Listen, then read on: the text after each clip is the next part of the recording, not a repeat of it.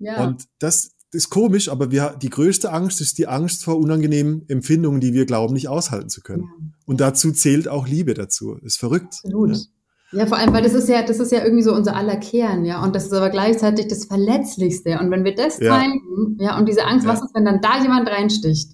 Boah. Genau. So wenn, wenn mein Herz auf dem Silbertablett liegt ja. und jemand das Ding wegschlägt, das ist echt gefährlich. Ja. Welcome to Rhine and Rouse, your favorite no bullshit sex podcast with Jones Bolt.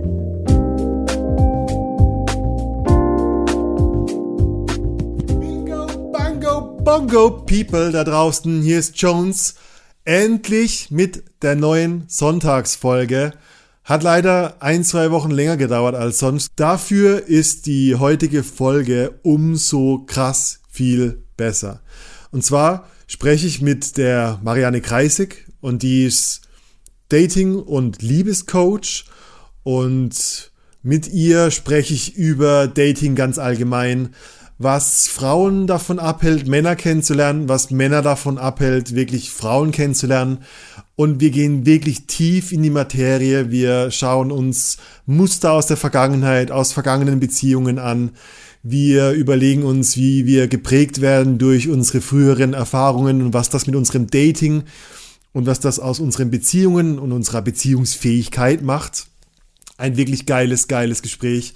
Ich empfehle dir bis zum Schluss die Folge durchzuhören. Für alles weitere und für News, es gibt drei neue Workshops, drei neue Workshop-Termine online. Ähm, es gibt den neuen Fucking Free Workshop-Termin. Es gibt einen komplett neuen Sex-Hacking, Sex-Technik und Sexualitätsworkshop im März 2021. Und es gibt das Rein und Raus Retreat in Griechenland nächstes Jahr. Geh auf www.reinundraus.com für alle Informationen zu unseren Workshops, zu kommenden Terminen. Trag dich auf jeden Fall in den Rein und Raus Newsletter ein. Geh zudem auf Instagram, auf Facebook und folge Rein und Raus, wo auch immer wir unterwegs sind. Und jetzt wünsche ich dir einfach nur noch viel Spaß mit der neuen Folge und bis zum nächsten Mal. Bye bye.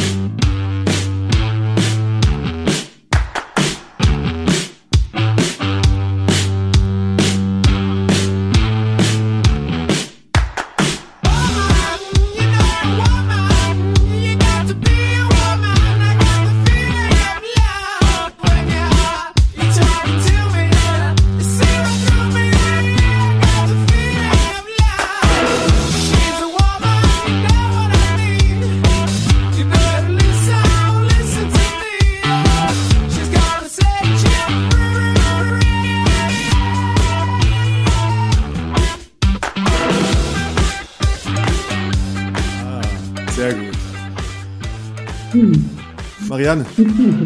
ja. Das ist, das ist das, was die Leute noch nicht wissen. Das ist unser dritter Anlauf, ja. weil wir innerhalb von zwei Wochen zweimal nicht geschafft haben, äh, eine Aufnahme zu machen.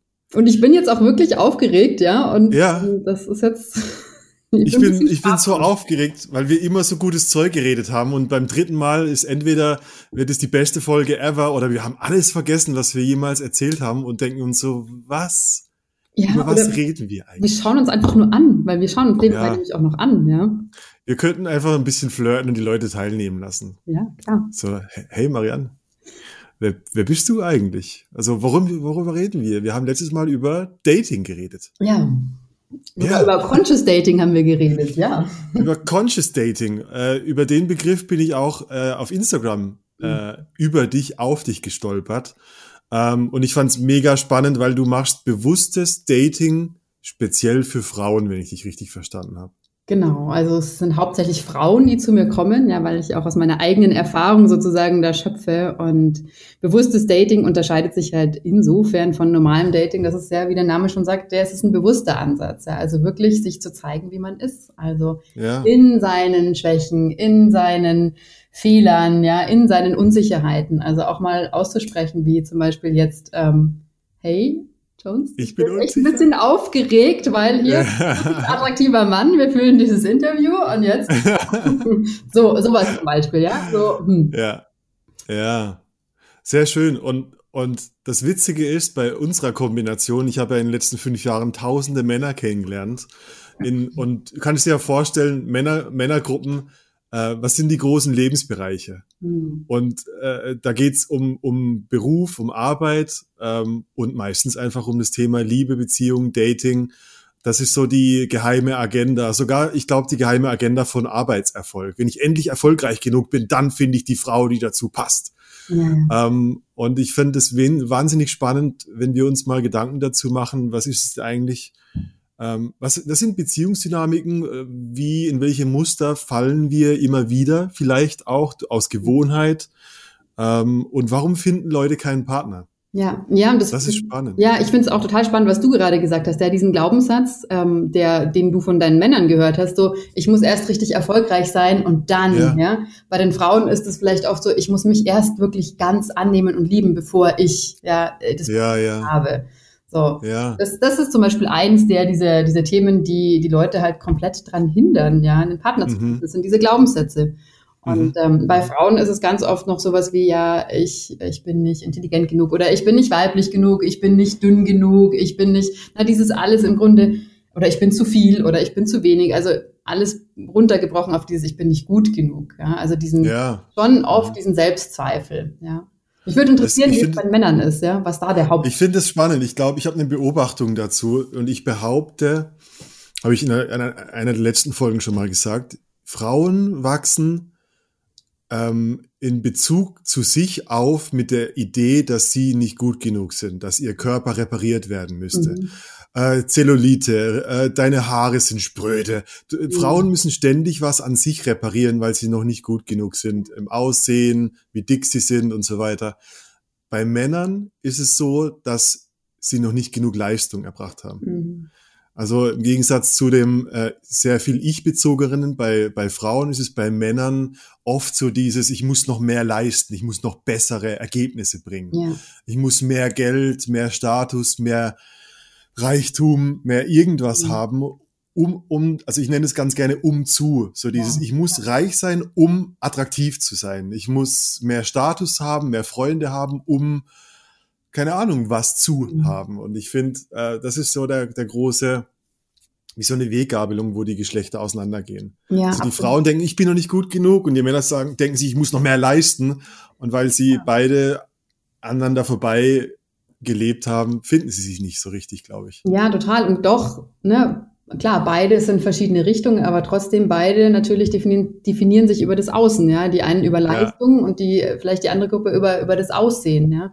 Aber es ja. ist beides außen statt mal innen, ja, zu schauen. Aber das wird uns halt auch nicht beigebracht, ja. Also, ich weiß noch, als ich mit 18 mhm. so mit auf dieses ähm, Thema von Achtsamkeit gestoßen bin für mich und ich mir dachte so, boah, das ist ja ein Konzept, das verändert alles so. Warum nicht in der Schule?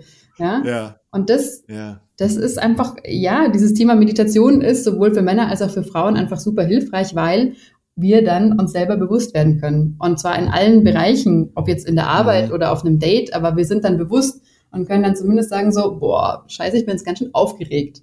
Oder, ja, ja, ja. Oder, ne, boah, ich verkrampfe ja gerade total. Boah, was passiert denn da mit mir? Aber mhm. dann, haben, dann sind wir uns halt schon mal bewusst, dann haben wir es wahrgenommen. Das ist der erste Schritt, um uns dann auch wieder entspannen zu können. Ja, und ich glaube, dass ich glaube, dass diese Anspannung, die kommt aus diesem gleichen Leistungsdenken. Also wenn ich noch nicht genug bin, dann, dann haben wir so eine Idee von, wenn ich mich nur genug anspanne im Inneren, ja. dann kann ich so eine Fassade aufrechterhalten, ja. dass ich vielleicht trotzdem gut genug für dich bin.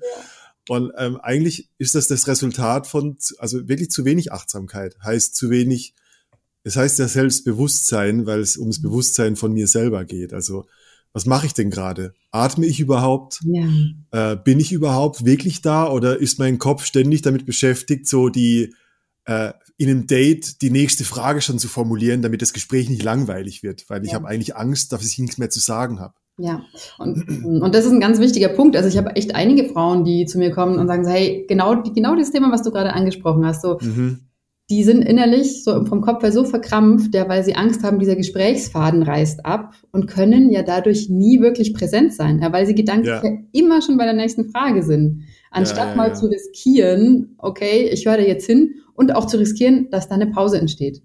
Ja, Total. okay, dann entsteht da halt mal eine Pause. Gut, dann ist es halt mal unangenehm, aber das ist eben auch eine Chance zu schauen, gut, was passiert denn in so einer Pause? Was für Glaubenssätze kommen denn da hoch? Ja? Scheiße, ich bin nicht interessant genug. Mist, ähm, boah, der will sich bestimmt nie wieder mit mir treffen. Der denkt bestimmt, ich bin doof und was auch immer. Ja? Aber das ist halt alles eine Chance. Also Dating ja. ist sowieso, glaube ich, die verkannteste Chance an Persönlichkeitsentwicklung. Total. ähm, Total. Es ist wirklich, also aus der Männersicht, die, was die meisten Männer ähm, die ich kennengelernt habe, zumindest im Coaching, im, im, mhm. im, in Seminargruppen, Workshops, ist großteils die Idee, ähm, ein zu langweiliges Leben zu haben. Also nichts er zu erzählen zu haben. Mhm, okay. Und eigentlich, das ist halt so diese, auch so eine Idee von, ich muss mich halt größer darstellen, als ich eigentlich bin. Und gleichzeitig ist da so, eine, so ein Weg von mir selber, weil ähm, es gibt doch diesen bekannten Spruch, jeder, der die Kindheit überlebt hat, hat genug von sich zu erzählen. Ja. ja. Und das hat nur damit was zu tun, wie verletzlich ich sein kann, wenn ich halt erzähle, wie es mir bei meiner Arbeit, wie es mir mit Beziehungen ging, wie es mir mit meiner Familie geht, mit Freunden, was ich für Pläne mhm. habe und so weiter. Ähm, da gibt es, glaube ich, so viel, sehr viel Verletzlicheres zu erzählen, was ein Gespräch eigentlich ähm, transparenter und sehr viel intimer macht. Und stattdessen versuchen wir ständig irgendwelche äh, tollen Stories von unserem neuen Porsche oder von unseren Erfolgen zu erzählen. Und wenn es dann halt so wenige gibt davon, haben ganz viele Männer die Idee so, ich habe ja gar nichts zu erzählen. Mhm. Vergessen dabei, dass sie ganz viel berichten können aus ihrem Leben. Mhm. Also ganz viel, was schon ist. Ja, im Moment oder in der Vergangenheit schon war. Und hast du das Gefühl, dass die, also die Männer, die du kennengelernt hast in deinen, Frau, äh, in deinen Frauenkreisen, in deinen Kreisen, ähm, dass dass es ihnen schwerfällt, über so emotionale Themen zu sprechen. Ähm, und ja. weil, weil sie es nie gelernt haben oder, oder wieso? Da ist eine, also in, gerade in dem Bereich, wo ich arbeite, mh, hm, sind Männer extrem verunsichert aus dieser aus diesen ganzen Botschaften zum Thema toxische Männlichkeit, mhm. MeToo, mhm. ähm, äh, wann ist eine Grenze überschritten, äh, wann ist es Dating, wann ist es Flirten, wann ist es Körperverletzung, wann ist es emotionale äh, Grenzüberschreitung.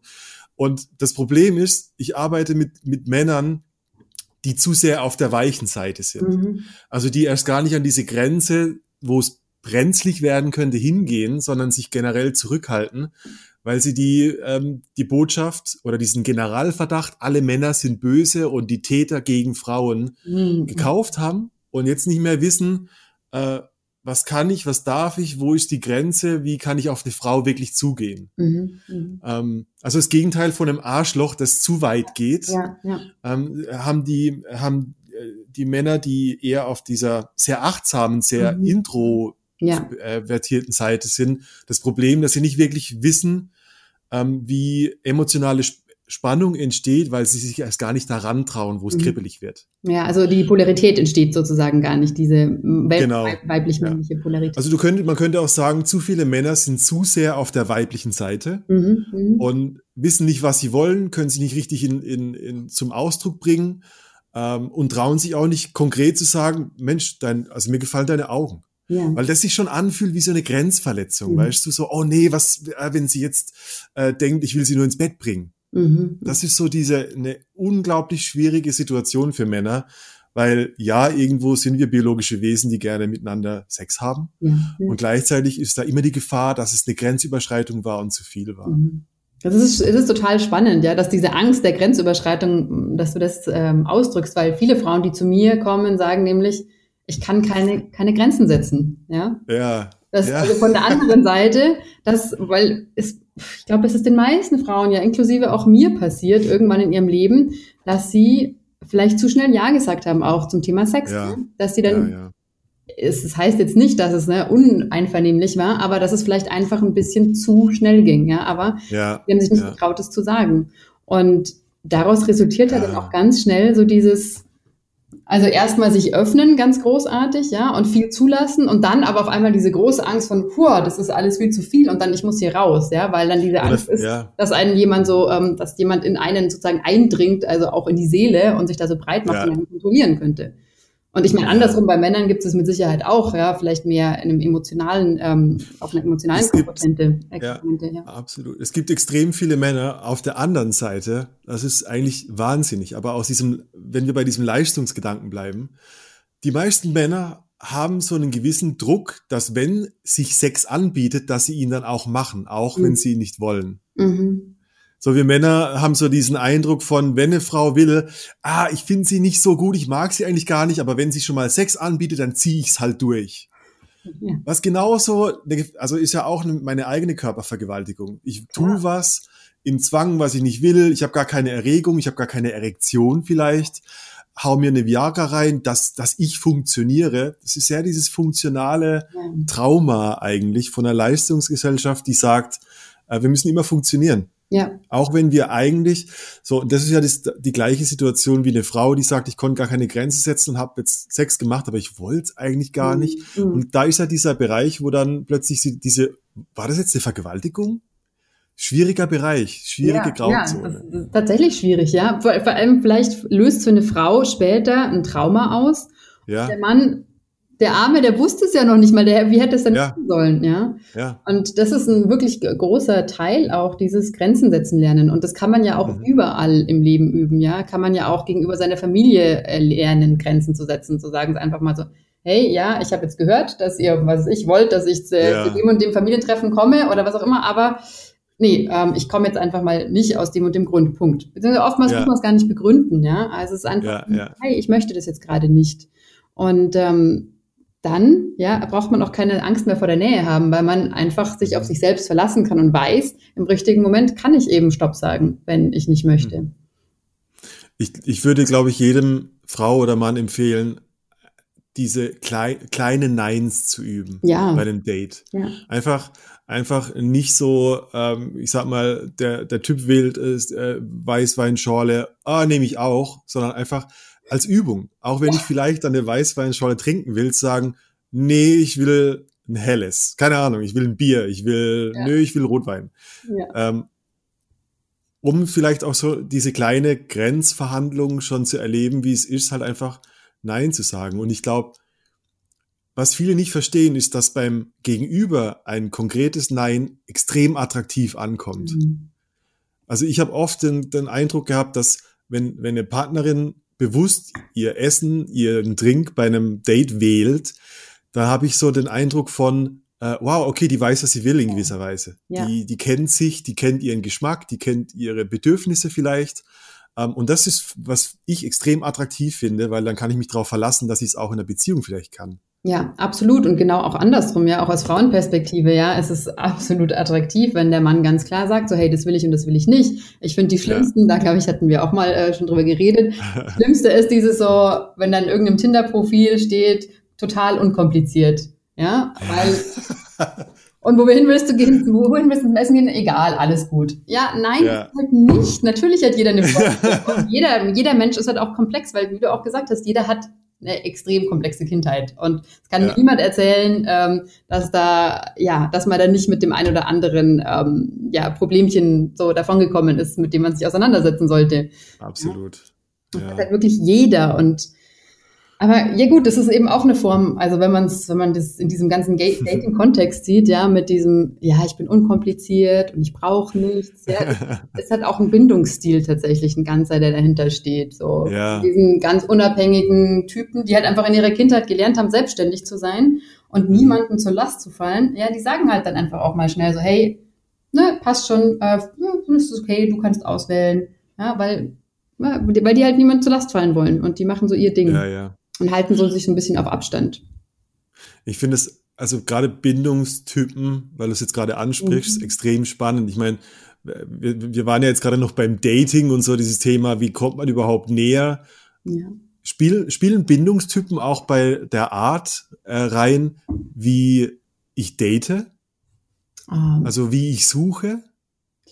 Ja, wie du suchst, hm, das ist jetzt eine spannende Frage, weil ich glaube tatsächlich, ich meine, ganz viel passiert unterbewusst. Ja, also man sieht ein Bild und denkt sich so, boah. Und auch wenn du noch gar nicht weißt, dass diese Person, die du jetzt da toll fandest, sagen wir mal, in irgendeine Art und Weise unsicheren Bindungsstil hat, dann irgendwas transportiert es in ihrem Bild, ja. Also das, das merkst du relativ schnell. Ja, aber ganz oft ist es so, dass, dass Leute ähm, ja über, über Apps oder was auch immer ähm, Partner kennenlernen oder auf Dates gehen und dann nach ein paar Dates merken, ach krass, der ist ja genau wie so und so. Aber wie ah. kann es denn eigentlich sein? Das konnte ich doch gar nicht wissen, ja. Das hat er auch gar nicht gesagt, aber sie stellen es dann nach und nach fest. Und es ist tatsächlich so, also ich sage jetzt mal, es gibt ja diese großen verschiedenen Bindungstypen, wo es mal eine Studie gab in den, wann, keine Ahnung, hm. 60er Jahren. Also sprichst du von diesem, äh, es gibt den unsicheren Bindungstyp, es gibt den diesen vermeidend und vermeidenden. Ich ja. finde aber diese ganzen Bezeichnungen total unschön, die hören sich schon an wie Krankheiten ja. und also immer irgendwie komplett falsch.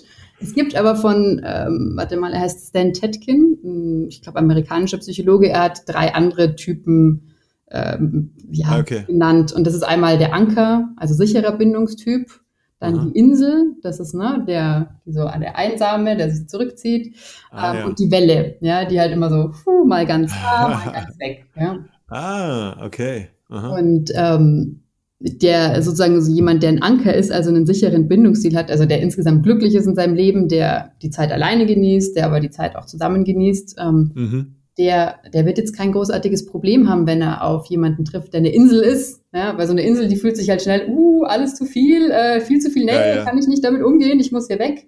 Dann wird aber so ein sicherer Bindungstyp, der wird halt dann auch, der wird kein Problem haben, ihm diese Nähe zu geben, weil er halt sagt, gut, ja, ich brauche halt Zeit. Während jetzt jemand, der vielleicht eine Welle ist, der wird halt auf einmal total Angst bekommen, so, boah, der verlässt mich jetzt, mhm. ja, äh, der meldet sich nicht mehr, scheiße, so, ich bin allein, ja. Ja, ah, okay. Also, Aha. und wenn man weiß, was für ein Typ man ist, dann weiß man halt auch so ein bisschen, was, was dann in einem passiert, so, weil wenn ich weiß, ich bin, sag ich mal, eine Insel, bin gern mit mir alleine, ähm, brauche auch mhm. Zeit, um wieder runterzukommen. Wenn ich jetzt mit jemandem diskutiert habe, dann brauche ich erstmal Zeit für mich zum Beispiel, um um mich wieder sammeln zu können. Ähm, mhm, mhm, gehe auch davon aus, dass ich die Person bin, die, die sich am besten um mich kümmern kann, dass ich am besten weiß, wie es mir geht. Ähm, mhm. Jetzt habe ich den roten Faden verloren.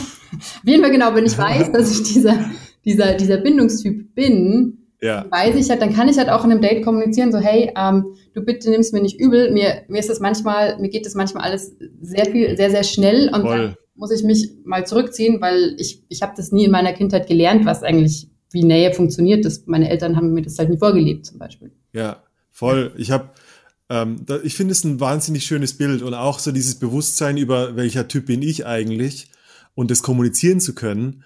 Ähm, ich glaube, viel im Dating oder halt auch in der, in der angehenden Beziehung ist so dieses Missverständnisse, weil man nicht genau weiß, aus welchem Grund genau. oder wie dein Gegenüber reagiert und warum, also dann kommen schnell diese Streits von, warum bist du so, warum ja. bist du manchmal so, warum meldest du dich nie?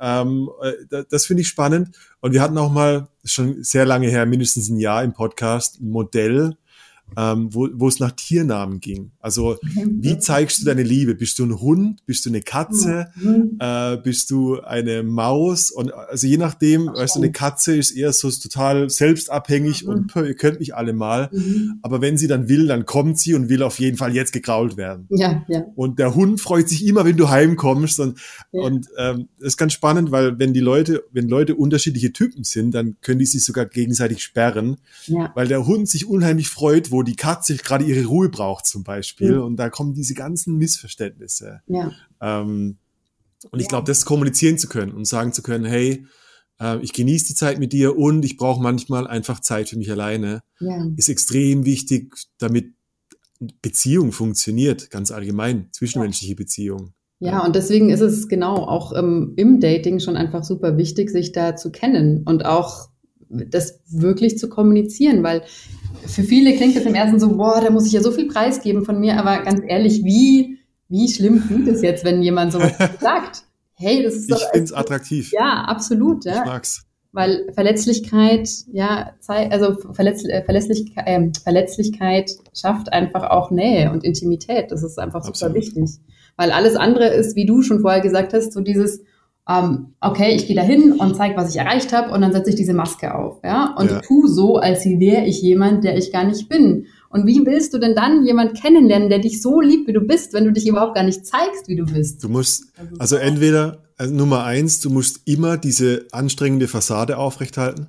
Ja. Und das wird schwierig über die Zeit. Und das, ich, ich glaube persönlich, das kann dich sogar depressiv machen, weil Depression ist die Übersetzung von ich unterdrücke etwas. Und ich, wenn ich mich selber unterdrücke, sehr schwierig. Ja. Und, und gleichzeitig, jetzt habe ich den Faden verloren.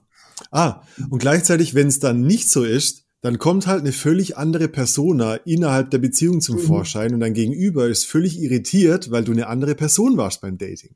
Ja, das und beides das ist gruselig, ja, weil wir versuchen immer, wenn wir auf ein Date gehen, ja, uns irgendwie so zu verkaufen, ja, so als wie wären wir jetzt der, ja, ne, also uns einfach, ja, ja. klar, wir zeigen uns von unserer besten Seite, aber wir, wir wollen ja, dass der andere uns mag, ohne überhaupt erstmal rausgefunden zu haben, ob man zusammenpasst, ja. ja. Also eigentlich will man schon gekauft sein von dem anderen, ohne überhaupt selbst entschieden zu haben, ob man den anderen will. Aber eigentlich möchte man schon wissen, ja, ich, ich sozusagen, ich bin gewählt, ja, er würde mich nehmen, ja. Ja, ja, ja. es ist halt ein Drahtseilakt. Ich meine, klar, du willst nicht, du willst auch nicht am ersten Date nur von deinen negativen Seiten erzählen und trotzdem mhm. verletzlich genug sein, um menschlich genug zu sein und so.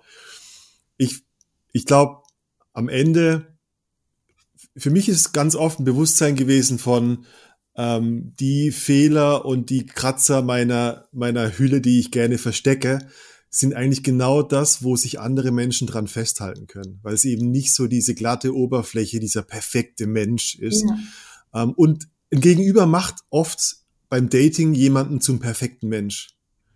Also das geht ja nicht nur darum, dass ich so tun möchte, als wäre ich perfekt, sondern dass oft mein Gegenüber, das mich datet, mich so auf diesen Sockel stellt, so dieses, mhm. könnte es sein, dass das der Übermensch ist, äh, und, und sich selber diese Illusion eigentlich einbaut und danach die Enttäuschung gleich mitkauft, weil sie sich ja. selber enttäuscht. Ja. Das, das passiert ja. auch ganz viel und das passiert, ja, ich, ich glaube, es ist ganz menschlich, dass es passiert, gerade wenn man länger Single ist, ja, und man so viele Sehnsüchte und Hoffnungen hat. Und ich merke es ja auch gerade bei Frauen so Anfang 30, da ist ja dieses Thema Familie einfach so ganz stark. Und das ist einfach ein Rie, also so bis 30 ist gefühlt alles noch entspannt. Dann kommt ne, so zing, mhm. zing, dann fällt die 30 und dann so, okay, jetzt der nächste Partner, mit dem muss es ja. eigentlich klappen. Weil sonst bin ja. ich zu alt, dann bin ich will keine alte Mama sein.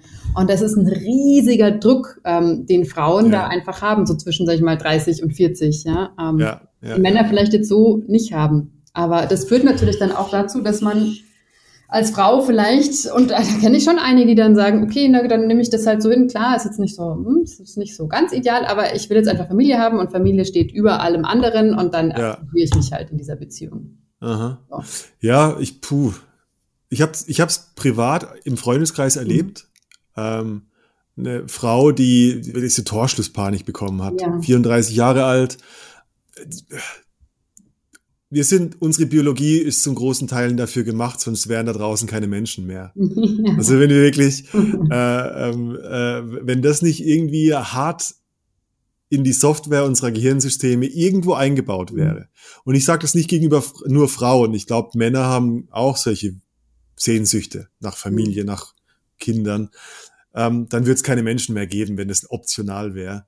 Und ich glaube, das ist extrem schwer für viele Leute. Und in dem Bereich war es dann, oder in dem Fall war es dann so, es hat sich, es hat sich ein Partner gefunden. Mhm. Äh, die Beziehung wurde innerhalb von einem Jahr schwanger. Mhm.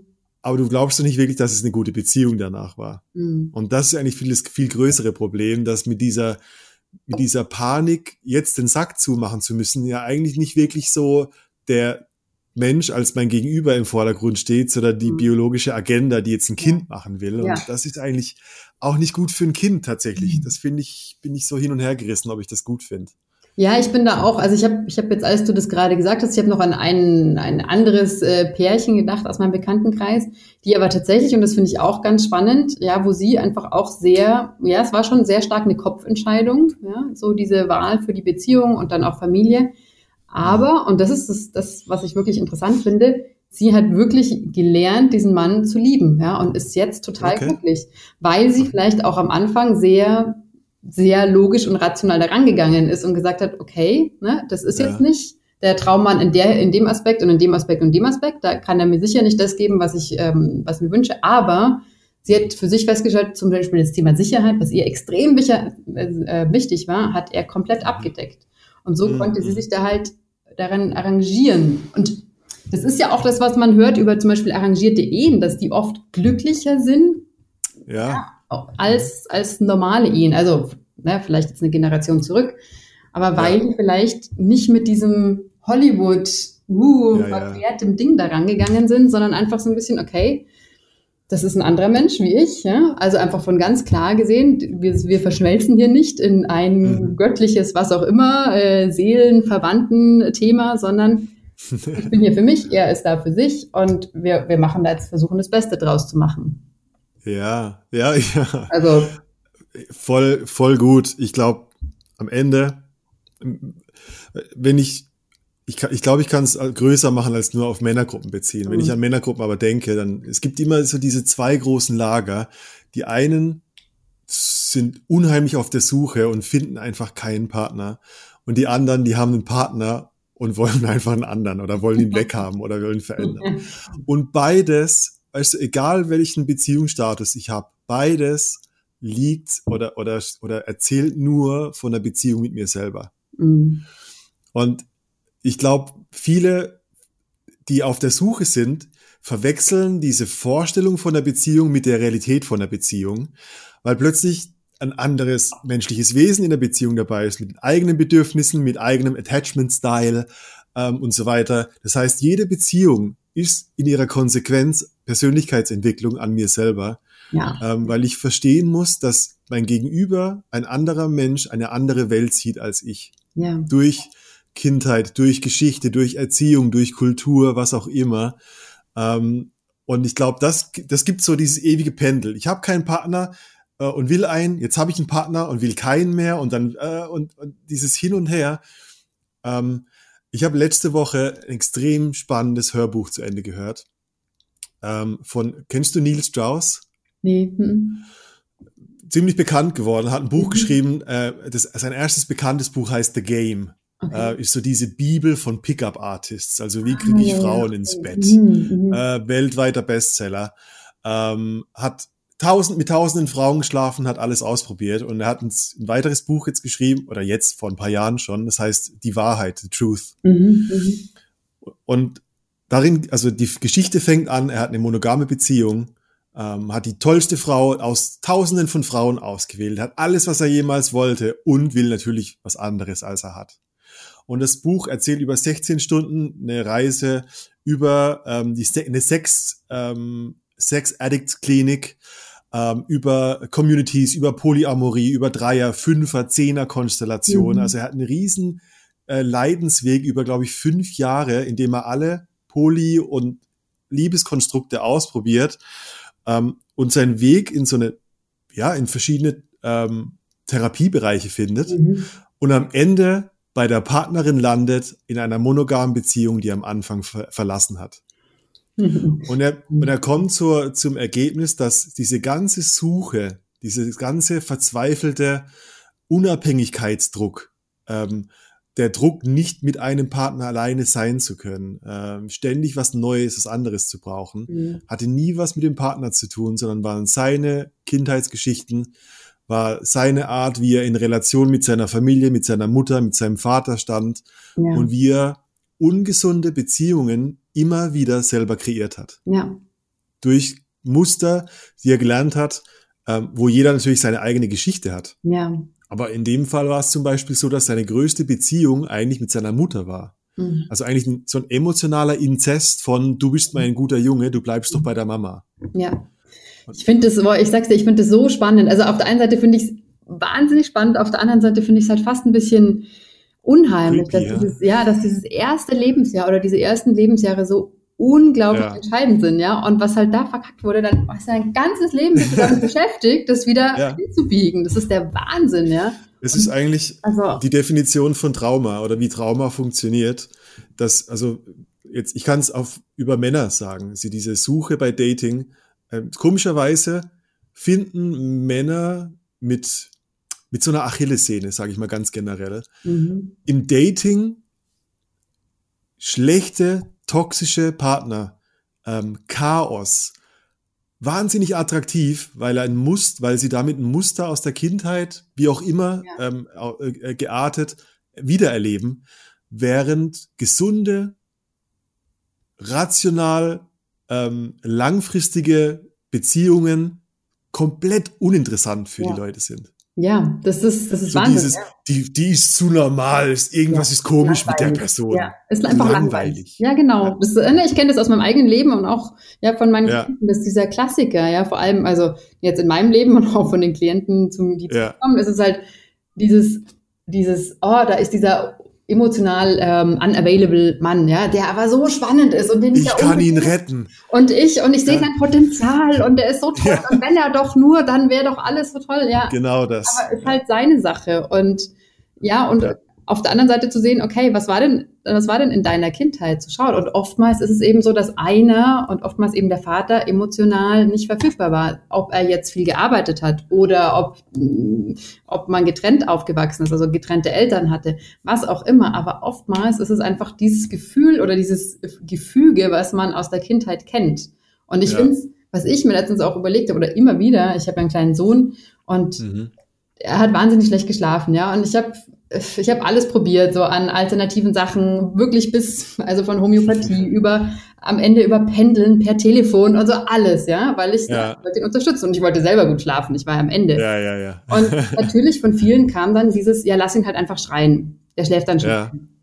Ja, Und das ist, das ist genau, aber das ist ja das, was unseren Eltern, also wir sind ja eigentlich fast alle, würde ich sagen, in dieser Generation aufgewachsen, wo unseren Eltern gesagt wurde, lass dein Kind schreien, das schläft dann schon ein. Und das stimmt Ja. auch. Nach drei, vier Tagen schlafen die Babys auch einfach ein, ohne dass sie Ja. jemand großartig ins Bett bringen muss. Aber warum? Ja, weil sie halt aufgegeben haben. Weil sie halt wissen, es kommt niemand ist mehr. nicht besonders, ist nicht besonders gesund und ich meine, ich kann es nicht genau herleiten, was, was dann später die Auswirkung sein Ja. wird. Aber ich glaube, ich kann mir gut vorstellen, ein grundsätzliches Gefühl von ich bin alleine gelassen ähm, äh, wird sich äußern. Ja, Wird sich äußern. Ähm, in Bezug auf, auf Männer, gerade weil du es jetzt so sagst, äh, mit dem Thema abwesende Väter, psychisch, physisch abwesende Väter, ist es oft so, oder glaube ich, dass ähm, wir in einer Generation aufgewachsen sind, wo Väter einfach ab dem Wirtschaftswunder nach dem Krieg physisch, psychisch abwesend waren, haben sich scheiden lassen können. Ähm, und dadurch bei Männern etwas passiert, dass sie Schwierigkeiten haben, zum Beispiel bei alleinerziehenden Müttern, sich von der Mutter zu emanzipieren. Mhm. Weil um sich von der Mutter weg zu emanzipieren, braucht man einen Mann, zu dem man sich hin emanzipiert. ja, Und wenn dieses Vorbild fehlt, dann, dann, dann kriegt diese, diese zweite Nabelschnur zur Mama keinen Cut.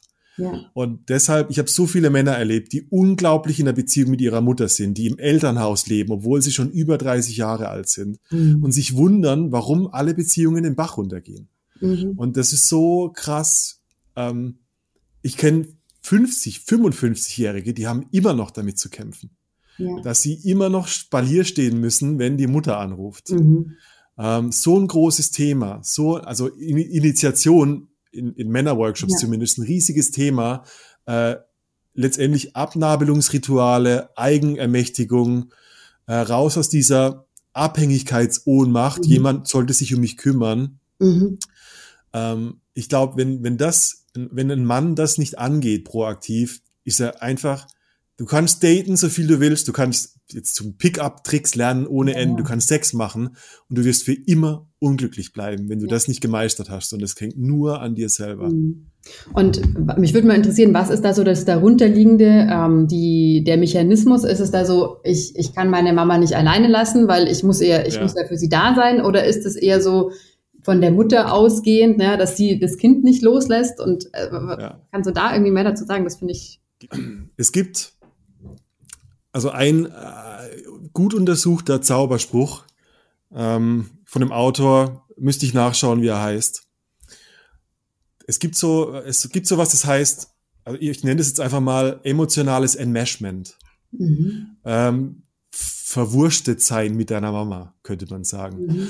Ähm, und es ist gut untersucht oder eine Art von Sätzen, die Mütter, alleinerziehende Mütter oft benutzen, ähm, um den Mann, also ihren Sohn, ich kann jetzt nur von Männern reden, ich kenne mich mit, mit Frauen, mit Mädchen zu wenig aus, um den Sohn als so eine Art Männerersatz im Haus zu halten. Mhm. Und der ist im weitesten Sinne als Container, du bist mein guter Junge.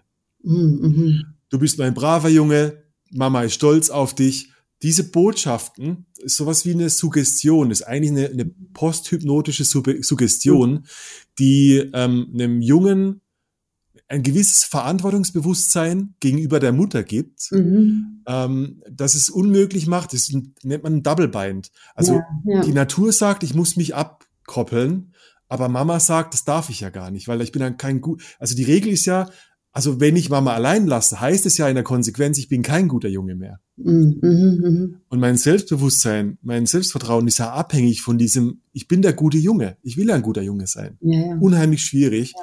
Ja. Ähm, und das ist eine, das ist subbewusst. Das, die Leute kriegen das nicht so mit, aber ähm, sie sind ihr, den Müttern extrem treu. Ähm, sie suchen in, in Dating, in Beziehung oft eine Ersatzmutter also mhm. je, je, eine Frau, die, die weiterhin meine Ohnmacht erträgt. Ja, ja. Äh, klingt furchtbar schlimm, ist ja. ganz oft so. Äh, suchen sehr männliche Frauen, sehr beruflich erfolgreiche Frauen, ähm, die sehr viel eigenständiger sind als, als ein Mann. Ja. Ähm, oh, das ist so viel Wahrheit. Das ist für viele wahrscheinlich unerträglich, wenn sie es hören, weil es wirklich äh, eine Basis von ganz viel ist. Und es braucht eine sehr bewusste Beziehung, wo beide wirklich sagen, was in ihnen vorgeht oder, oder wo beide so diese Metaebene von oben sehen, was passiert denn hier eigentlich gerade zwischen uns, um das aufzulösen. Mhm. Oder ein Mann muss definitiv seinen therapeutischen Weg gehen, muss ja. an sich arbeiten. Es ja. geht kein Weg vorbei. Die Männer haben unglaublich Angst, ähm, zu der Therapie zu gehen, weil dann müsste sich ja eingestehen, dass sie krank sind, in Anführungszeichen. Mhm, ja, ja, dass ich sie wirklich gehe, ein Problem haben, ja, ja. Mhm. Liebe Leute, ich gehe seit Jahren, seit mindestens zehn Jahren, jeden Monat zum Psychodoktor. Ich muss ganz schön kaputt sein oder habe ganz schön viel richtig gemacht. Äh, die Leute denken, sie gehen zum Coach, weil sie ihr, ihren Beruf besser machen mhm. dadurch und ver vermeiden den Therapeut, weil ich bin ja nicht kaputt, ich müsste nur mehr Leistung erbringen, dann wird's schon gut. Ja. Und verstehen gar nicht, dass ein Therapeut der ultimative Coach deines Lebens sein kann. Ja, das ist eine riesige Chance, ja, es ist wirklich eine wahnsinnige Chance und vor ja. allem, ganz ehrlich, hier, hier in Deutschland, wenn wir auch die Möglichkeit haben, beispielsweise, ja, einfach über die Kasse, ja, so auch das, das noch, noch bezahlt zu bekommen, ja, ähm, uns Absolut. mit unserer Kindheit nochmal auseinanderzusetzen und die Möglichkeit zu haben, dass wir dann echt anders durchs Leben gehen können, ja, also wirklich frei Voll. werden, uns, uns frei von dieser ganzen Familiengeschichte machen können, die wir da, die wir da tragen. Absolut. Das, das ist nun mal einfach, die meisten tragen das ja, und entweder sie wachen halt irgendwann auf, weil sie immer und immer wieder in die gleichen Muster tappen und merken so, scheiße, das ist eigentlich gar nicht das Leben, was ich leben will. Ja, oder pff, ja, man bleibt in so einer Opferrolle und sagt so, ja, und, ja, und das passiert mir ständig und ich weiß ja auch nicht, aber ja, das ist irgendwie auch Voll, dieses andere Lager, dieses Opferlager. Ich, ich, ich mache ich mach einmal im Jahr im September in Griechenland äh, einen Männerworkshop, der heißt The New Man. Mhm. Ähm, sehr therapeutischer Workshop tatsächlich, mhm. ähm, an einem sehr heilsamen Ort in Griechenland. Und ich sehe, du weißt nicht, wie viele, wie, wie oft ich schon, also ich meine, ich sag, ich sage jetzt pauschal 50-Jährige, mhm. ähm, um es auch deutlich zu machen, dass das kein Thema ist, das einfach mit der Zeit dann ab, also sich verblasst, sage ich mal. Mhm. Ich habe, ich sehe, ich sehe 50-Jährige, die in ihre Vergangenheit zurück für den Moment ein Zwölfjähriger werden, ja. der wahnsinnig trauert ähm, um seine Mutter, um seinen Vater und danach als ultra funktionaler Mensch zurück in die Welt geht und plötzlich aus dem Nichts eine Partnerin auftaucht, die plötzlich aus dem Nichts ihren Beruf wechseln, ja. die ähm, die äh, äh, ihre Vergangenheit mit ihrer Familie aufräumen. Mhm. Das ist wie, wir, wir leben oft wie geleitet von einem Zauberspruch, der uns mit dunkler Magie gefangen hält. Mhm. Und der Preis, den wir dafür bezahlen müssen, um rauszukommen, ist ein bisschen Schmerz, weil es weh tut tatsächlich. Ja. Weil, weil es da ein inneres Kind gibt, das nochmal trauern muss, damit es endlich Ruhe haben kann innerlich. Ja. Und es, ich, das klingt so esoterisch.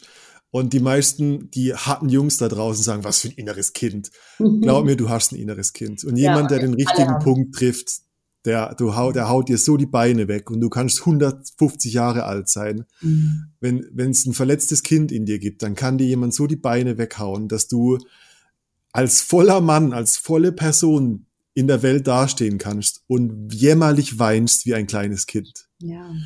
Und äh, das ist eigentlich der Teil in dir, der Heilung sucht. Ja, und wir alle haben halt diesen Teil. Und ich, ich merke tatsächlich, deswegen war ich jetzt auch so still, weil mich das einfach sehr berührt, was du, was du da erzählst. Ja, ja weil das, boah, ich habe das Gefühl, für Frauen gibt so viel auch schon an Angeboten. Und ich glaube, Frauen sind tendenziell, wenn ich mir jetzt anschaue, so Persönlichkeitsentwicklungsseminare sind eigentlich 80 Prozent immer Frauen. Ja? Also ich glaube, ja, ja. die sind da schon auf einem ganz guten Weg. Aber oftmals für Männer habe ich das Gefühl, so die da ist noch wenig Angebot da. Die wissen gar nicht, wenn, an wen sie sich wenden sollen oder wie sie die Leute finden sollen.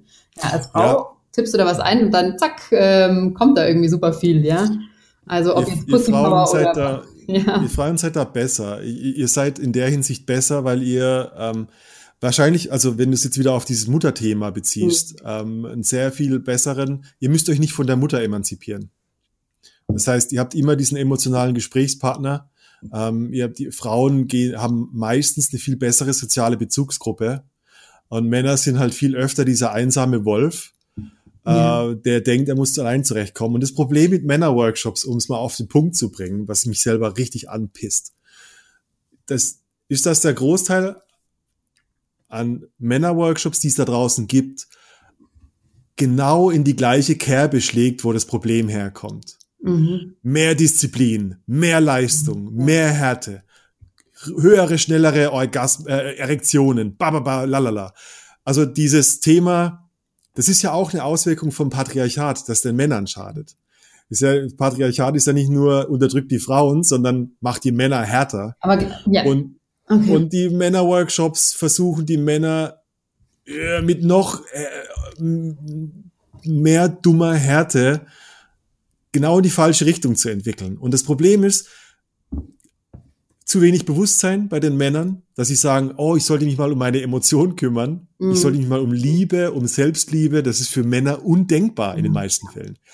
Und, ähm, und selbst wenn das Angebot dann kommt, ist da, ist da nicht so diese Bereitschaft. Weißt du, Männer geben Tausende von Euro aus für ein finanzielle Freiheitsseminar, aber tun sich unheimlich schwer, wenn sie 1000 Euro für eine Woche Retreat in Griechenland ausgeben müssen, mhm. weil sie denken, äh, 1000 Euro ist ganz schön viel Geld. Und ich sage, 1000 Euro, die zahlen sich über die nächsten zehn Jahre in Millionen von Euro mhm. aus, wenn du es richtig machst. Aber das ist so weit weg von den Männern. Das ja. ist zu weit weg. Ja, ich meine, es ist halt auch bedrohlich. Also ich habe schon das Gefühl, dass für viele Männer diese Themen sind einfach so bedrohlich, weil sie merken so, okay, wenn ich jetzt anfange, mich damit auseinanderzusetzen, boah, dann ja. bricht erstmal alles weg, ja. Und ich meine, der ganze genauso, ja. Also ich habe genauso Frauen kennengelernt, die gesagt haben so, wenn ich jetzt anfange, zu einem Coach zu gehen oder, oder äh, zu einem Therapeuten, dann, dann bricht alles hier zusammen. Dann kann ich diese ja. Familie auch nicht mehr managen, weil dann, dann weine ich wahrscheinlich die nächsten vier Wochen ja. erstmal durch. So, das kann ich mir nicht leisten, ja, das geht nicht. Und für Männer, denke ich, ist es ich meine, da wird ja alles irgendwie erschüttert, ja. Dieses gesamte ähm, Weltbild wird ja erschüttert mit sowas. Es stimmt, es stimmt, ja. Also deshalb, es braucht einen guten Container dafür. Mhm. Ähm, das, also Container meine ich, es braucht einen sicheren Rahmen, wo ich so sein kann, ohne andere Männer, die plötzlich über mich lachen, die mich ablehnen, ja. weil dann ist diese Konkurrenz wieder da. Männer und, und wer ist der Bessere? Ja, yeah, ja, yeah, wer hat den größeren Schwanz? Also sicherer Container heißt halt auch sehr viele bewusste Mitglieder in so einem mhm. Retreat. Ähm, äh, ist super wichtig und, und ja, also ich, das Tal der Tränen ist ein Bestandteil dieser, mhm. dieser Arbeit. Ja, ja. Und, und es fühlt sich an wie Sterben. Es, also ich habe es oft genug erlebt und, und äh, dieses, dieser kleine Tod fühlt sich für Männer oft gefährlicher an als die gewohnte Scheiße, die sie jeden Tag erleben. So ja, dieses das, ja, ja, ja, gewohnte Übel ist einfach. Das, was wir gewohnt sind, ja, sei es jetzt auch aus unserer Kindheit, ob das irgendwelche dysfunktionalen Beziehungen sind, wir kennen es halt. Und deswegen suggeriert uns es ja paradoxerweise, ja. dass es sicher ist, obwohl es von außen betrachtet ja überhaupt gar nicht ist. Das ist auch nicht gut, aber es ist halt das, was wir ja. kennengelernt haben. Ja. alles, was wir nicht kennen, ist jetzt erstmal für unser Nervensystem und für unser Gehirn was Neues und alles Neue ist natürlich auch irgendwo eine Bedrohung, ja. Und ja, ja. ist so, hm. okay, lieber Komfortzone, so.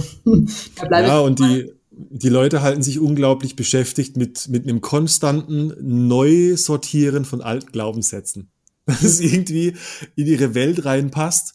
Ähm, und äh, es ist, ich meine, dieser kleine Tod in das Tal der Tränen, dieser Moment the point of no return von Therapie mhm. ist so unglaublich beängstigend, weil es tatsächlich stimmt, es verändert sich was und, ja. es, und es gibt einen ganz klaren Punkt, wo dein Leben nach dieser Phase anfängt. Ja. Aber es ist halt für einen kurzen Moment ein richtig krasser Kontrollverlust. Und ja. der Kontrollverlust ist in unserer Gesellschaft extrem angstbehaftet, weil wir ständig glauben, immer die Kontrolle haben zu müssen über die Dinge. Ähm, äh, ja, ja, ich, es kann, wirklich drüber reden, mhm. über diesen Moment der Veränderung. Wenn er wirklich passiert, mhm. kann nur jemand, der es wirklich erfahren hat. Ja. Und, ähm, du, und dafür, der Preis, den man dafür bezahlt, ist Hingabe an diesen Moment. Mhm. Ähm, und unglaubliche tiefe Gefühle. Ich erinnere mich an Phasen, wo ich zwei Wochen im Bett lag und dachte, okay, ich, ich bin hier am Verrecken gerade. Ja. Und dann, und danach sehe ich eine Welt und denke mir so, wow, wie geil war dieser Moment der ja. der Tränen. Ja. ja, weil das ist eben dieses, erst in dieses Tal oder diesen Ozean der Traurigkeit oder Tal der Tränen, wie du sagst, ja, wenn du da mal mhm. bist, ja, und auch wenn du das Gefühl hast, scheiße, ich komme da nie wieder raus. Aber wenn du dann draußen bist, dann, dann ist halt einfach ja. deine Welt und dein emotionales Empfinden hat sich einfach so extrem erweitert, weil in dem Maße, wo ja, ja. du in der Lage bist, in die Tiefe zu gehen, kannst du natürlich auch ja dann in die Glücksgefühle gehen. Und wenn du dich ja. dann irgendwie so einschränkst, na gut, dann läufst du halt auf so einer Mittelschiene, aber es geht weder nach oben noch nach unten groß. Ja. da muss ich sagen, okay, das ist eben einfach natürlich die Entscheidung eines jeden Einzelnen, was man in seinem Leben möchte. Ja, ähm, ja, ja. Und wir glücklicherweise sind jetzt einfach an einem Punkt der Geschichte, wo wir die Möglichkeit haben, so, boah, wir können tatsächlich unser Potenzial ausleben, ja, ja wir können in ja. Ekstase leben, aber halt auch nur, wenn wir die Schatten, in unsere Schatten gehen. Und zum ja. Glück wird, klar, Therapie ist immer noch für viele schwierig, äh, also überhaupt sich das in Betracht zu ziehen, aber wesentlich leichter wie jetzt noch in unserer Elterngeneration. Ja, da war das ja noch, ja, ja, uh, da ging es ja fast gar nicht, ja. Also, ja, voll. Und Voll. das, was du auch gesagt hast, das fand ich jetzt so schön mit diesem Kontrollverlust und der Hingabe und dem und der Demut, ja, dem Leben mhm. gegenüber, weil du merkst dann, wenn du da wieder rausgehst, so, hey, ich bin gehalten, ja, also mir kann eigentlich nichts mhm. passieren, ja, jetzt habe ich mal losgelassen, jetzt, jetzt ist so, pff, ja, jetzt ja. kann ich nicht mehr kontrollieren, jetzt sind alle Pläne weg, aber es geht weiter. Boah, und was ja. passiert denn dann? Ja, das. Ja, ich glaube, weißt du, auch auf das Dating- und Beziehungsthema bezogen, ist, glaube ich, das kommt einem, glaube ich, nur so endlos und langweilig vor, wenn man halt immer wieder das gleiche Hamsterrad erlebt. Und das ist ja eigentlich ein Ergebnis von, also wenn ich mich nicht verändert habe, dann kriege ich immer wieder irgendwie den gleichen Partner, immer wieder die gleiche Waschmaschine, genau. wo ich danach denke, was war das für ein Schleudergang? Ja. Was war dieses Mal? Halt okay, verändert. next. Ja. ja, und jedes Mal ist halt eine Chance. Und jedes Mal, und das finde ich das Schöne, deswegen liebe ich persönlich auch zu daten, weil es ist ja. einfach, ich kann mir jedes Mal näher kommen. Ich kann nach jedem Date sagen, so, ähm, wo habe ich mich jetzt eigentlich versteckt, ja? Was ja, ist eigentlich, ja, was da passiert? Wo, warum habe ich, warum habe ich mich ja. denn nicht gezeigt? Und dann kann mhm. ich beim nächsten Mal halt machen, ja. Ich kann einfach einen kleinen Schritt weitergehen. Es muss ja nicht von 0 auf 150 sein, aber mit jedem Date so ein Stück weiter. Und mit jedem Mal bist du dir auch treuer, ja. Und bist du, bist du mehr zu dir selbst. Und deswegen ist ja. Dating halt so ein super Übungsfeld. Und klar, es ist Total. hart. Immer wieder Ablehnung, dann wirst du zurückgeworfen. Wieder die Gefühle von Scheiße, nicht gut genug, nicht schön genug. Ähm, so. Aber ja. es zwingt dich halt jedes Mal, dich wieder damit zu beschäftigen. Und wenn du nicht jedes Mal wieder in dieses gleiche Loch fallen willst, nach so einer gescheiterten Aktion, dann, ja. dann hilft halt nur hinschauen. Ja.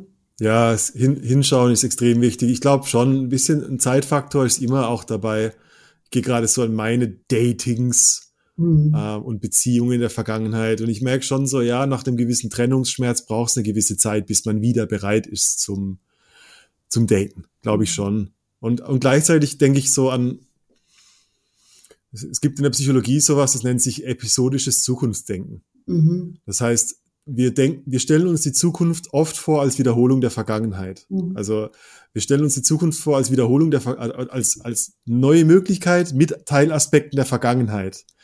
Und eigentlich ist das schon der grundsätzliche Fehler, mhm. ähm, den, man, den ich eigentlich nur aushebeln kann, wenn ich mir bewusst vornehme, bei, dann beim nächsten Date irgendwas neu zu machen.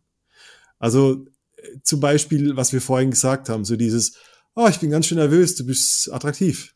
Einfach ja. mal so gucken. Oder dieses Nein einbauen. Ja. So willst du da oder wenn da willst du da oder da sitzen, wählen statt wählen ja, zu lassen. Ja, lieber ja, links. Ja, eigene Wünsche ausdrücken. Ja, da wird ja. sich stehen. Ja. Und das ist, glaube ich, das Übungsfeld, um überhaupt sowas wie so eine neue, so ein neues Ich, so eine neue Grenze überhaupt zu etablieren. Also ich habe so den Eindruck, wenn es um Grenzen geht, jedes Mal, wenn ich mehr meine Eigenmacht benutzt habe, habe ich ein Stück weit mehr so meine Grenze um mich herum wieder ganz gemacht, die vielleicht in der Vergangenheit verletzt wurde. Ja, durch Grenzüberschreitung. Ja, und es gibt eben auch einfach Selbstvertrauen, ja, weil du kannst dir halt selbst trauen, ja, ähm, dass du in ja. der Lage bist, eine Grenze zu setzen. Und zwar frühzeitig, nicht erst, wenn es irgendwie schon fast zu spät ist oder passiert ist, danach zu sagen, so Mist, das war jetzt zu viel. Nee, weil genau wie du sagst, mit jeder kleinen, mit jedem kleinen Nein und jeder kleinen Grenze, ja, kommt man sich da selber auch näher und definiert man sich ja auch klarer. Ja, das ist ja nicht nur wie ein, wie ein, wie ein, wie ein Zaun, wo keiner reinkommt, sondern das ist halt einfach wie, okay, ja, das gehört zu mir. Es ist nicht so etwas Ausgefranstes, so, sondern es ist einfach eine Klarheit, ja. die dahinter steht. Ja. Und Voll schön. Ich, ich, ich mag gerade den Gedanken, mir so Dating ähm, eher als, also ich bezogen mir vorzustellen, als die Suche nach dem Partner, ja. nach draußen, sondern eher zu sagen, äh, ich nutze Dating, um jemanden zu finden, der mir entspricht oder der, für, der mir gut tut oder der, mit dem ich mein Leben teilen will, anstatt jemanden zu suchen, der mein Leben komplettiert, ja. weil mir etwas fehlt oder so. Ich glaube, ähm, so allein schon mit der Haltung reinzugehen, erübrigt ganz viele schlechte Dates, wo man einfach viel früher merkt, so, warte mal, die Person habe ich, hab ich echtes Interesse an dem Gegenüber oder ist es hier nur ein Schauspiel, was man halt so macht, wenn man datet? Und ist es die um, Geschichte, die ich versuche, die Geschichte und diese Hoffnung aus meinem Kopf, die ich jetzt da versuche, auf diese Person ja, ja, ja. draufzudrücken und möglichst passend zu machen, ja. Ja. Ich glaube auch Neugier ist halt einfach ganz wichtig, ja, diese Neugier einfach mit reinzunehmen jedes Mal, wenn du jemanden triffst und einfach sagen so, hey, ich lerne ihn jetzt einfach kennen und ich schaue, ob wir zueinander passen, ja, und ja. anstatt irgendwie ne, schon davor zu wollen, dass es unbedingt mit dieser Person klappt, weil die ja so ja. toll aussieht und alles so vielversprechend ist. Oh mein Gott, werden wir heute das erste Mal küssen? Ja. Werden wir beim zweiten Mal ins Bett gehen? Aber ja. das ist Ganze, das ist so eine, wie so ein Skript, wie so ein, wie so ein mhm. Schauspielskript. Ja äh, das eigentlich nichts mit, nichts mit der Person zu tun hat. Tatsächlich nichts mit der Person zu tun ja, hat. Und es braucht ja. dieses wirklich sehr offene Mindset. Oh, das ist jetzt noch ein ganz wichtiger Punkt, den hatten wir nämlich beim letzten Mal und den fand ich so wichtig. Ja, was, was Frauen in Männern sich wünschen bei einem Date. Ja, oh ja, lass uns, Sense. du sagst mir, was Frauen sich bei Männern wünschen, ich sag dir, was Männer von Frauen brauchen. Ja, sehr gut. Also Männer, äh, Frauen. ja. Also was, was ich als eines der absolut attraktivsten Dinge empfinde in dem Mann, ist Präsenz. Ja? Wenn ich jemanden ja. anschaue ah, und ich merke stimmt. so, der Mann in mir, äh, der Mann, der Mann mir gegenüber, der kann mich in sich fühlen. Ja, also der, verstehst du? Also wenn du mich, wenn ja. du mich jetzt anschaust, dass du wirklich mich in dir fühlst, ja, also dass du ja. wahrnimmst, ja, wer bin ich, was ist das für, was, wer bin ich als Person? Und dafür braucht es einfach eine, eine große Präsenz, ja, und dass du dann auch merkst, okay, was was passiert denn in dir, ja, in dieser Interaktion? Was ist berührt, ja, wenn, wenn wir uns unterhalten? Und dass du in der Lage bist, und dafür braucht es meiner Meinung nach sowas wie ein bisschen ähm, Erfahrung in Meditation oder Achtsamkeit, ja, um mhm. diesen Abstand zu treffen zu können, mal rauszuzoomen, ne, dieses, okay, was passiert hier eigentlich? Ja, wir sitzen uns gegenüber, wir unterhalten uns, ähm, sowohl sozusagen fest, also im Gespräch dabei zu bleiben, präsent zu sein, aber einfach auch sich selbst zu spüren und die andere Person zu spüren. Ja? Also mhm. es ist mehr als Voll. nur ein absoluter also Austausch. Dating-Tipp Nummer eins von mir an Männer tatsächlich das Allergleiche. Mhm. Ähm, ich habe das mal gelernt in einem Hörbuch von Eckart Tolle, ähm, der gesagt hat, ähm, in einem Gespräch, also hörst du wirklich zu und zwar nicht mit den Ohren, sondern hörst du mit dem ganzen Körper zu, was mhm. dein Gegenüber spricht. Also wirklich so dieses, dieses, kann ich mich fühlen, ohne im Kopf mir die nächste Frage zu überlegen, was werde ich gleich antworten, sondern wirklich, wirklich hören und sehen, Mikrogestik, ja. Körpersprache. Ähm, und ich, ich glaube, ich glaube, das ist jetzt mit dir bestätigt, das ist auch sack attraktiv bei, für Frauen, wenn ein Mann wirklich da ist. Extrem, ja. ja. Das ist äh, sehr viel attraktiver wie jetzt ne, der, der BMW, mit dem man dann nach Hause gefahren wird oder abgeholt yeah. wird. Das ist total, also das ist, ich meine, gut, es mag Frauen geben, die lassen sich davon beeindrucken, okay, ja. Aber wenn es darum geht, ja, um wirklich um eine, eine, Beziehung, ja, und was Langfristiges, ja, und wenn es wirklich um menschliche Werte geht, dann ist es einfach ja. egal, dieses Außenrum. Ja. Und, ja. und dann gibt's halt meiner Meinung nach einfach nichts, ja, es gibt da nichts Attraktives, als wirklich mit dem, mit dem Blick penetriert zu werden, ja, von dem Mann. Ja. Das ist was so unglaublich in, Intimes, ja, wenn dir jemand mhm. gegenüber sitzt, der, der dich sieht, ja, der dich wirklich sieht. Sehr intensiv, sehr intensiv. Weil vor allem, ich glaube, wenn, ich glaube, wir haben, ist vielleicht sehr philosophisch, aber ich glaube, wir haben am meisten Angst vor unseren eigenen Gefühlen, wenn wir wirklich gesehen werden. Ja. Da, da gibt es so eine Angst vor meiner eigenen Wahrheit, die vielleicht viel größer ist als mein altes Konzept. Und wenn jemand mich wirklich sieht für den, der ich bin, ähm, dann fühlt sich sogar vielleicht Selbstliebe gefährlich an. Ja. Wenn ja, mich jemand wirklich toll findet, dann kann es gut sein, dass mein, meine Software im Kopf sagt, das kann gar nicht sein, das fand noch niemand. Ja. ja. Und das, das ist komisch, aber wir, die größte Angst ist die Angst vor unangenehmen Empfindungen, die wir glauben, nicht aushalten zu können. Ja. Und dazu zählt auch Liebe dazu. Ist verrückt. Absolut. Ja. Ja, vor allem, weil das ist ja, das ist ja irgendwie so unser aller Kern, ja. Und das ist aber gleichzeitig das Verletzlichste. Und wenn wir das ja. teilen, ja, und diese Angst, ja. was ist, wenn dann da jemand reinsticht? Boah. Genau. So wenn, wenn mein Herz auf dem Silbertablett liegt ja. und jemand das Ding wegschlägt, das ja. ist echt gefährlich. Ja. So, willst du wissen, was Männer von Frauen brauchen? Damit. Ich habe hier, schau mal, ich habe hier sogar eine Liste. Ich sehe sie ja gespiegelt, aber. Ich habe eine Liste aus, ja. aus, äh, aus fünf Jahren Männergruppe-Erfahrung. Jetzt oh, kommt, jetzt kommt. also, äh, Goes und No-Goes, fünf jeweils. Ehrliche und transparente Kommunikation. Super. Thema, was will ich, Wünsche emotionale Verfügbarkeit und Selbstbewusstsein. Sexuell offen, frei und aktiv mit dem Körper im Reinen. Entwickelt sich persönlich weiter, verfolgt eigene Ziele, hat ein eigenes Leben. Und kümmert sich gut um ihre sozialen Beziehungen. Schön. Schön, ja. Würden Frauen Ziemlich auch unterstreichen, ja. Hammer. Liebe Frauen da draußen, macht das für eure Männer, ihr kriegt die besten oh, Männer zurück. Schön, ja. Okay, Männer, know, wie lernen wir die Männer aus deinen Männerworkshops kennen? Ja, ich kann euch Einzelfälle weiterempfehlen. Okay. Ja, das Verrückte ist, in Selbsthilfegruppen für, für Männer sind die tollsten Männer überhaupt. Und meistens sind es die, die in der Ecke sitzen und denken, wenn die nur wüsste, wie toll ich bin, wird sie zu mir kommen, aber ich sag's ihr nicht. Deshalb, ich glaube, übergeordnet, was Männer sich wünschen, ist Frauen, die sich auch trauen, ihre Attraktion zum Ausdruck zu bringen. Weil die besten Männer gehen nicht an die Grenze, weil sie eure Grenzen nicht verletzen wollen. Ja. Das ist verrückt. Die besten Männer, die herzlichsten Typen, die ich kenne, haben so viel Angst, Frauen zu verletzen, dass sie nicht auf Frauen zugehen. Ja. Ja, das müsst, ihr, das müsst ihr auch wissen. Ja. Ja. Frauen haben Angst, sich in ihrer ganzen ne, Größe, Wildheit, ähm, ja. auch in ihrer Sexualität zu zeigen. Einfach auch aus Angst, zu viel zu sein. Ja? Äh, bitte sei zu viel, oh. bitte sei zu viel. Ja, ja. Wirklich, das ist verrückt. Das ist wie, ich sehe das wie zwei Leute, die die Grenze nicht nach draußen geben, um sich zu treffen, sondern in sich drin halten und dadurch ja. sich nicht kennenlernen. Klar, ja. Ist verrückt. Ja. Okay, willst du noch die No-Gos ja, für ja, Männer? Unbedingt. Die No-Gos. Hat ihr Leben nicht unter Kontrolle, liebt das Chaos. Ist unsportlich, hat eine schlechte Gesundheit, allgemein Hygiene, äh, Psychohygiene meine ich damit. Mhm. Ähm, emotional in die Vergangenheit verwirrt, Streitsucht, Dominanz, männlich. Mhm. Ist ängstlich, klammernd oder kontrollierend? Oder steckt in der Vergangenheit, in alten Beziehungen oder in Fam Familienissues fest? Mhm. Mhm. mhm. Hey. Spannend. Also ich ja. glaube, das ist der Punkt, mhm. den wahrscheinlich deine ähm, Klientinnen mit dir bearbeiten.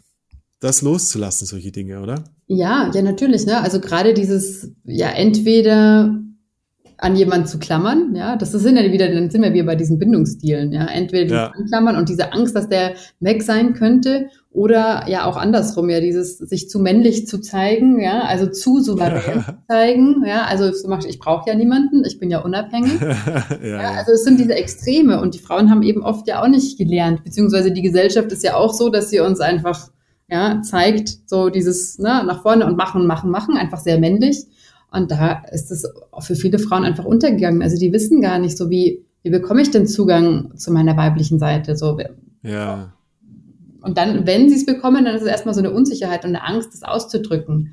Ja, weil was ist, wenn dann, puh, wenn dann irgendwie die Männer denken, ich, ich mache sie alle an, aber dabei bin ich ja eigentlich nur ich so. Ich will ja auch nicht. Oh, so, ja. also da sind ganz viele Ängste damit verbunden und Unsicherheiten. Ja. Und das auch oh, das braucht halt Zeit, ja, das, damit man langsam Schritt für, also Mini-Schritt für Mini-Schritt, ich bin da echt für wirklich ganz kleine Schritte, damit, damit unser Nervensystem halt mitgenommen wird, ja. Nicht von einem so, bam, ich äh, hier mein Kleiderschrank wechsle ich jetzt mein komplettes ja, Outfit ja, ja. und so. Das ist man ja auch nicht selber. Es, es soll ja auch. Nein, das kann, das darf gewachsen sein. Ja, ja.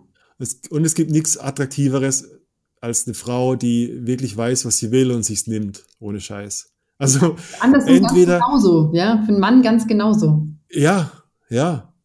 Und, äh, und die, die es nicht wollen, die, für die ihr als Frau zu viel seid, die wollt ihr gar nicht haben. Ja. Ja, und, ja, ja und, und andersrum ja wieder genauso. Das ist eigentlich so verrückt. Das ist im Grunde, im Grunde ist es das Gleiche, was wir uns wünschen voneinander. So. Und ja, das ist das Verrückte dabei. Ja. Es ist ja. gar nicht so, diese andere Seite ist gar nicht so alien. Mhm. Ähm, ich glaube, es gab da auch mal eine Studie so vor kurzem, oder letztes Jahr, so was, was tatsächlich die Unterschiede sind äh, ja. zwischen Männern und Frauen. Und da gab es gar nicht so viele Unterschiede. Es gab Unterschiede tatsächlich, glaube ich, okay, Männer sind besser im Speerwurf, Männer sind besser, ja, Männer sind besser im äh, irgendwas, was doch mit so dreidimensionale ähm, ja. Figuren im, im Raum kreisen lassen, so mathematisch. Tatsächlich gab es da wohl einen Unterschied. Aber ansonsten hat man in dieser Studie nicht so viele Sachen äh, Unterschiede herausgefunden. also wo wirklich das eine Geschlecht dem anderen überlegen ist oder weiter ist. Weil viele Sachen ähm, dann einfach ja auch auf so Sozialisierung sozusagen auch zurückgehen. Voll. Mit Emotionen und ähm, wobei bei Frauen ist es oft, ne, das ist diese Sister-Wound oder dieses äh, Schwesternwunde, ja, ähm, ja. Deutsch übersetzt, ja, dass man so tut, wie ist es alles so toll und ja, man, ne, man bewundert sich gegenseitig und darunter ist aber eigentlich Neid, ja, ja. Kunst und entweder ja. überlegen sein oder unterlegen sein, aber die Frauen zeigen es gar nicht so, ja. Auch ein riesiges Thema, was über was ganz, ganz wenig gesprochen wird. Auch, ja, auch in so Frauenkreisen zum Beispiel, ja. Ja. Alle tun, oh, oh, wir Sisters, wir sind alle so verbunden, und wir sind alle ein und hey, und ich sag auch immer in meinen Frauenkreisen, ne, schaut euch um und ihr werdet zu manchen Frauen, ihr werdet eine Sympathie verspüren und zu anderen wahrscheinlich eine Antipathie. Ist okay, ja. einfach mal da sein, ja. Manche ja, Frauen ja, werden euch mit irgendwas triggern, weil sie vielleicht was, was ausleben, was ihr noch nicht lebt oder, oder andersrum so. Und ähm, ja, also gut, aber nochmal ein ganz anderes Fass. Voll spannend. Ich, wir, ich glaube, wir könnten noch 10.000 Fässer aufmachen. Mir gefällt das, unsere, unsere Gedanken. Ich glaube, am Ende ich, ich habe das ganz, ich mag das ganz gerne in deinem Profil. Du sprichst von der inneren Königin und ich glaube, mhm. die innere Königin ist genau das, was wir gerade hatten. So dieses mhm. Thema ähm, in sich sein, wissen, was ich will, den Mut haben, das auszusprechen, ehrlich zu sein, transparent zu sein ähm, nicht in die Vergangenheit verwurstet. Das ist für mich die innere Königin irgendwo. Ja, ja. Ähm, bitte mach mehr innere Königin in der Welt. Ich ja. gucke in der Zwischenzeit, dass es mehr innere Könige gibt. Ja, bitte, unbedingt. Ähm, ja. Und dann können wir uns königlich amüsieren. Super, dann machen wir einen Matchmaking-Service auf. Ja. Matchen wir deine Könige mit meinen Königinnen, ja? Mega gut, mega gut. Marianne, das war ein cooles Gespräch. Vielen Dank. Danke dir. Ich glaube, wir sind, wir sind richtig rund jetzt gerade. Super, ich ähm, auch. Das Königreich, das, haben, äh, Königinnenreich, wie auch immer. Das Königinnen, das Königreich der Könige äh, läuft an. Äh, wie finden Leute mehr über dich heraus? Du bist bestimmt auch auf Instagram. Genau, einfach. Ich suche dich gerade. Ja, Instagram Marianne Kreisig. Also wieder Kreis, Doppel S, I, G genau, oder auf Facebook. Love and Dating Coach. Und da gibt's dann auch Links zu allen anderen Sachen, zu meinem Podcast, zu ähm, meiner Homepage und so weiter. Ja. Du hast so ein schönes Profil. Und du hast, äh, oh, wir hatten letztes Mal uns vorgenommen, äh, Rainer Maria Rilke Zitate uns um die Ohren zu hauen. Die Session machen wir mal anders nochmal. Oh, haben wir komplett verpasst. Und ich muss das Buch erst mal raussuchen. Ähm, die Liebesgedichte von Rainer Maria Rilke. Ich habe hier ganze ähm, Bände stehen, ja. Aber das machen wir beim nächsten Mal. Ja, unbedingt. Vielen Dank dir. Danke dir. Und wir hören uns bald. Bis zum nächsten Mal. Bis dann.